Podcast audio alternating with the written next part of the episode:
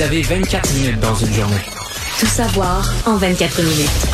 Pour s'informer et comprendre en 24 minutes, ici Mario Dumont, en compagnie de Vincent Dessureau, des studios de Cube Radio, la station d'affaires publique de Québecor. Voici Tout savoir en 24 minutes. Tout savoir en 24 minutes. A le patron et euh, le président, chef de la direction d'Air Canada, Michael Rousseau, aurait été encore au centre des discussions aujourd'hui dans l'actualité. Lui qui s'est finalement excusé euh, de ses propos d'hier concernant euh, ben, son manque de désir d'apprendre le français, là, le fait qu'il a présenté à Montréal un discours totalement en anglais, qu'il sentait pas le besoin, même après 14 ans, d'apprendre le français à Montréal, qu'on en avait en gros pas vraiment besoin lorsqu'on parlait anglais. s'est excusé donc ce matin, disant dans un communiqué, comme je l'ai mentionné aux journalistes mercredi, j'aimerais pouvoir parler français. Je tiens à clarifier que je ne voulais d'aucune façon manquer de respect à l'égard des Québécois et des francophones de tout le pays. Je présente mes excuses à ceux que mes propos ont offensés et euh, il s'engage euh, aujourd'hui à améliorer son français, langue officielle du Canada et langue d'usage au Québec. Là, il y a une erreur factuelle ici, euh, tout en relevant les importants défis commerciaux qu'affronte Air Canada alors que nous sortons de la pandémie. Ben, je, je, parle même pas de, du fait que le français n'est pas la langue d'usage au Québec. C'est la, langue officielle et unique. C'est la langue officielle, la langue commune. Mais euh, je m'arrête sur deux points pourquoi ces excuses n'ont rien de crédible. Puis, je, c'est rare que je vais dire ça parce que généralement euh, j'accepte. Bon, les gens se mettent les pieds d'un plat, c'est pas le fun, euh, doivent parfois. Euh, je pense, je pense à tous ceux par exemple qui vont dire que leurs lèvres ont été plus vite que leur cerveau, leurs pensées, leurs paroles ont dépassé ce qu'ils pensaient vraiment. Une tolérance, c'est pas long. On grandit de ça nos Mais là, c'est que c'est pas crédible. Et voici pour les deux raisons fondamentales pourquoi c'est pas crédible. La première, c'est que la controverse existait avant le discours. Ce que j'ai su de plus ce matin en interviewant le commissaire aux langues officielles, d'ailleurs ça m'a étonné et agréablement surpris, le commissaire aux langues officielles du Canada, le commissaire lui-même, a entrepris une démarche auprès d'Air Canada avant le discours, avant mercredi, pour leur dire là, c'est écrit dans les journaux que vous allez faire un discours juste en anglais. ne peut pas faire ça, là. Il y a des gens qui, ont, qui avaient sonné l'alarme. Donc, si tu choisis de le faire, tu peux pas dire le lendemain, ah, je suis désolé, je suis désolé.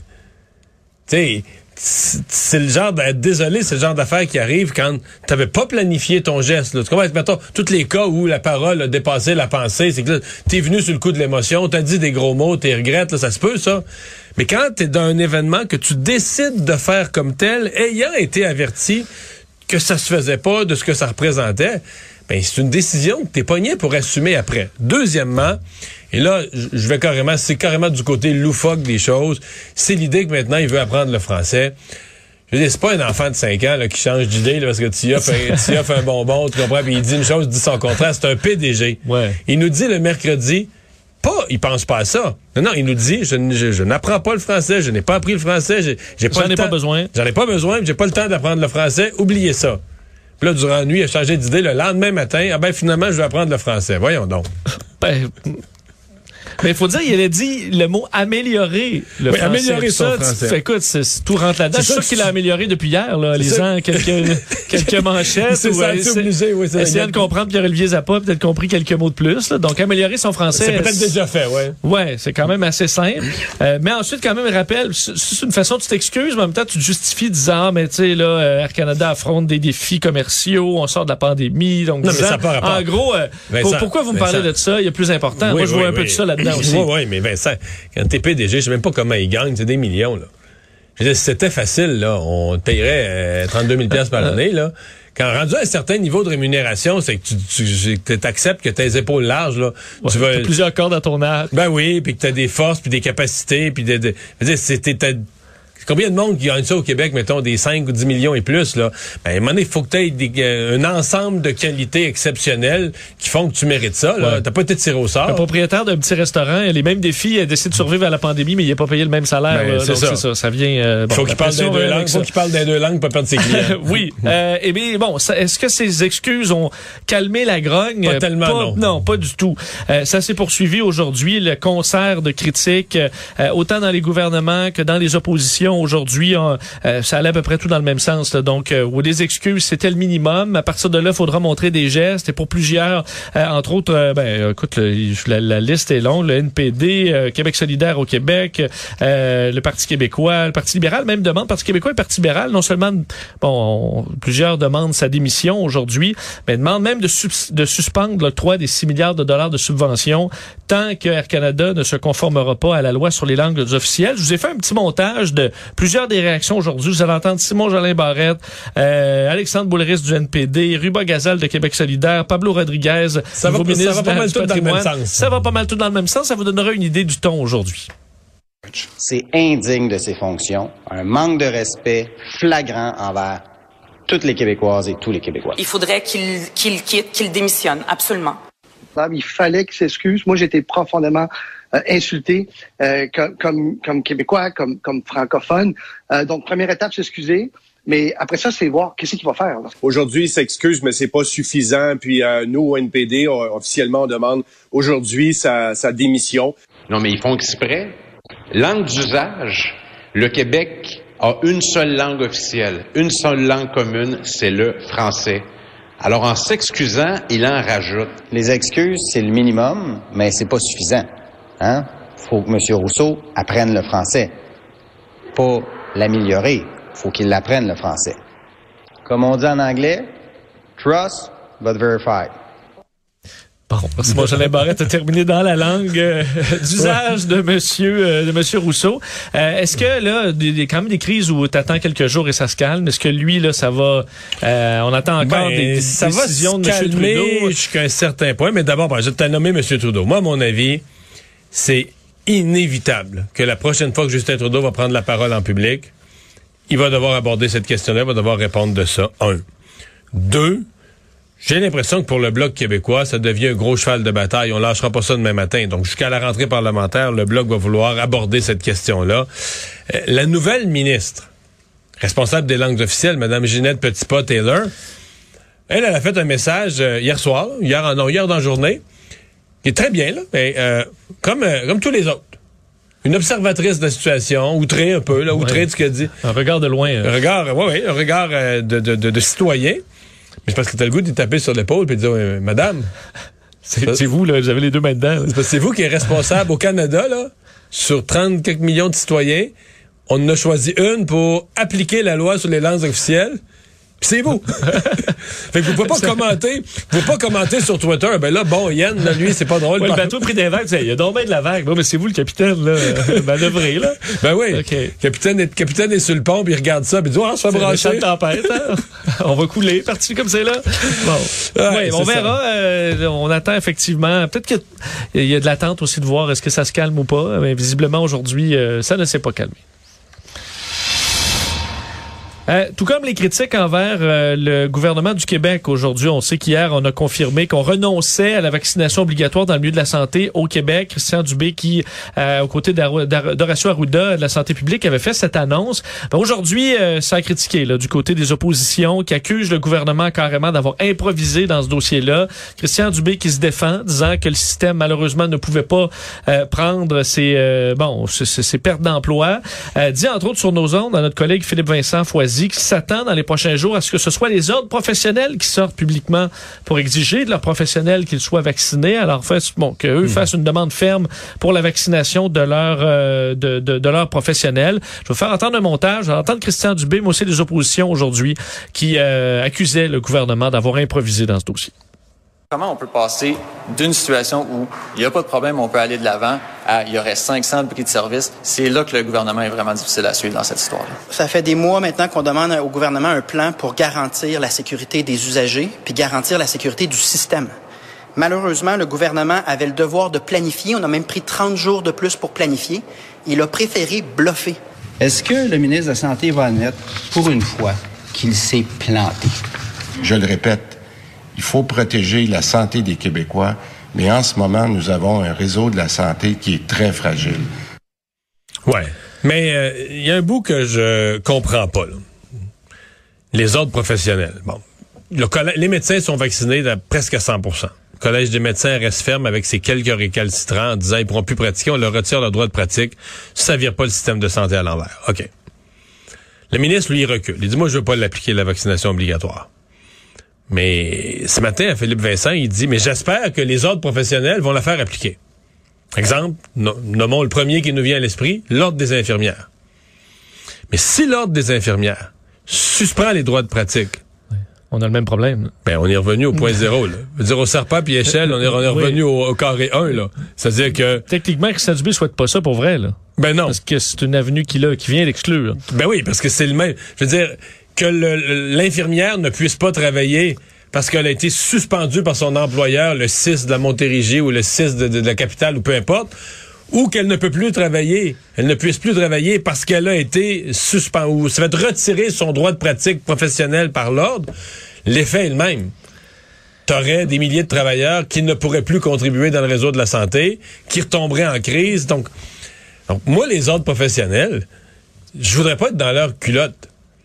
Parce qu'ils sont coincés entre la protection du public telle que définie scientifiquement par la médecine qui serait de faire vacciner leur monde, puis de dire, ben, mettons, moi je suis à l'ordre des infirmières, c'est sûr que je regarde ça, puis je me dis, mais qu'est-ce que c'est ça que des infirmières, des membres de mon ordre qui sont pas vaccinés, puis qui comprennent pas l'importance de la vaccination? Ben, alors c'est certain que tu es tenté de suspendre leur droit de pratique, mais de l'autre côté, le ministre de la Santé est allé à la télévision, puis il a dit à tout le peuple là, que si on n'avait pas les effectifs nécessaires, on allait faire 500 ruptures de service. Fait que si moi je suis à l'ordre des infirmières, puis j'enlève à 4000 infirmières, ben, c'est pas 4000, là, c'est les, toutes les professions, mais j'enlève à 1200. 1200 infirmières le droit de pratique. Mais en fait, si on va, si on les, si on le fait tout, si les inhalos, si tout le monde, si chaque corps de métier fait la même chose, là, on leur enlève leur droit de pratique du point de vue de l'ordre professionnel au nom de la protection du public. On est, on est au même point. Est-ce qu'il Donc, peut so- sortir plus fermement dans le discours, pas dans la, dans le forcer, pour les mais encourager plus à se faire fermement pour les vacciner. encourager. Bon, Peut-être c'est ça que Christian Dubé voulait dire, mais pour l'instant, là, ce qui était prévu, c'était qu'on leur suspende leur droit de pratique. Et ça, euh, si l'ordre des infirmières fait ça, le gouvernement se retrouve avec le même, même, même problème sur les bras. Comme Tout savoir en 24 minutes. COP26, euh, ça s'est poursuivi euh, aujourd'hui. François Legault euh, ben, a terminé son, son, son, son événement à Glasgow où on parle de changement climatique. Et euh, ça s'est terminé d'une façon inattendue aujourd'hui. Avec un pour le véritable écolo. premier- Euh, ben, oui, ah ben, qui a des intérêts. Là, Tu le dirais pas comme ça. Ouais, il y a des intérêts, disons, dans la lutte au changement climatique. Euh, C'est que François Legault, euh, les journalistes sont partis en fin de journée à Glasgow. C'était comme fini, là. Ouais, c'était fini. Il y avait une rencontre avec la mairesse de la Nouvelle-Orléans, la, la Toya Cantrell, qui a été annulée. Elle ne pouvait plus finalement se présenter.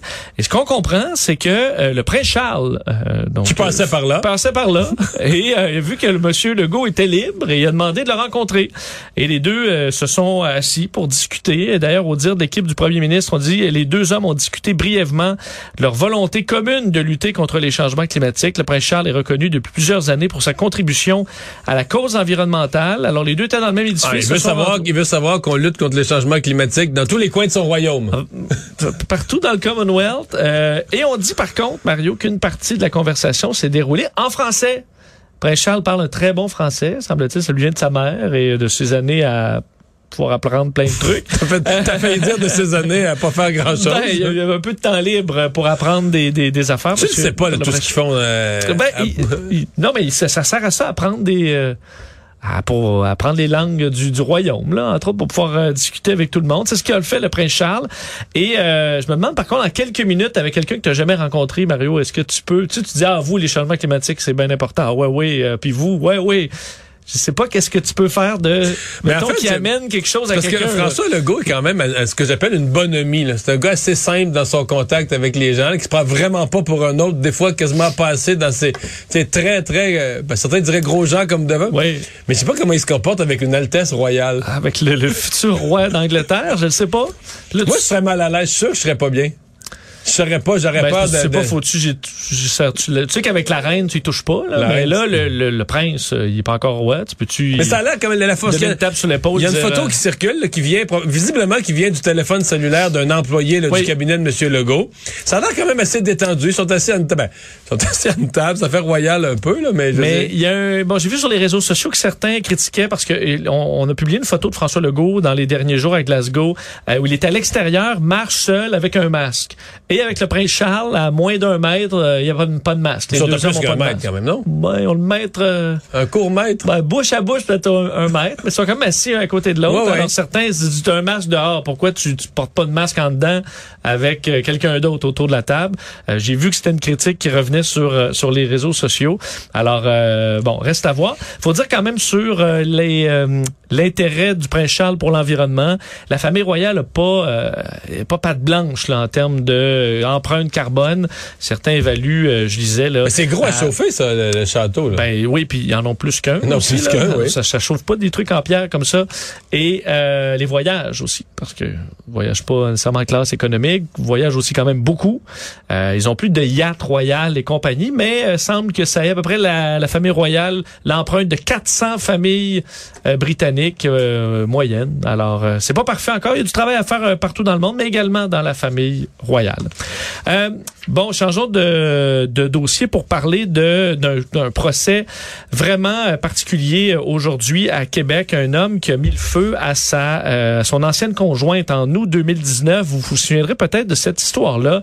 Euh, aujourd'hui, donc euh, Haj Messaoud, 41 ans, reconnu sa culpabilité sur ce, ce- drame survenu il y a deux ans et trois mois, mais ne reconnaît pas certains facteurs aggravants, ce qui vont amener malheureusement à voir euh, la, la, la- la victime aller raconter les faits euh, dans les prochains jours. C'est ce qu'on comprend.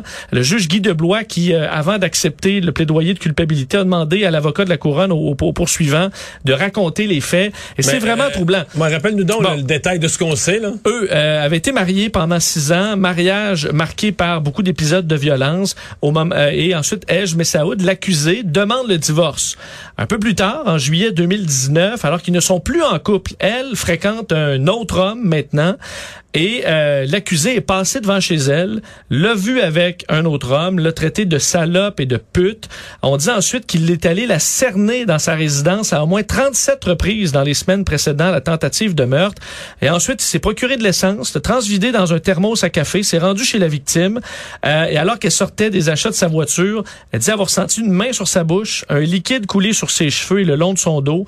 Elle pensait que c'était de l'acide, mais a senti l'odeur d'essence, l'a euh, imploré de lui pardonner, mais il a euh, sorti un briquet et l'a enflammé. Et, écoute, elle a pris en feu sous les yeux de sa fille de 6 ans, qui a dit avec ses mots d'enfant euh, que son père avait fait un feu sur sa mère.